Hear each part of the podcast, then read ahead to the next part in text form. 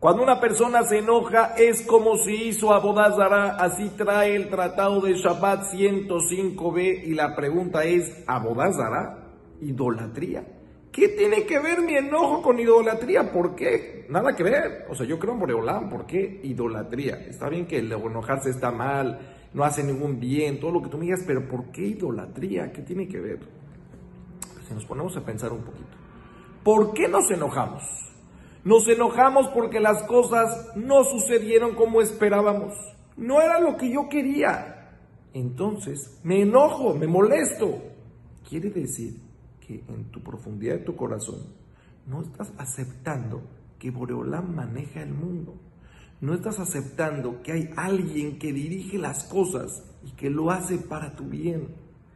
Es como si fuera que esto no está en control de Hashem. Y ese es Abodazara. El pensar que hay dos fuerzas que manejan el mundo, que hay una fuerza extra aparte de la decisión de Hashem. Es Abodazara.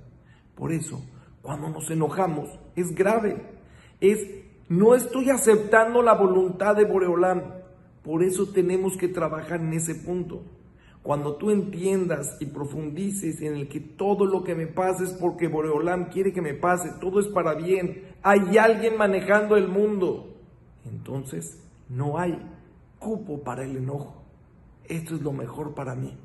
No pasó lo que yo quería diferente porque así pasó sin querer, se salió de mis manos, no es justo lo que me están haciendo. Todo es justo, todo es por algo.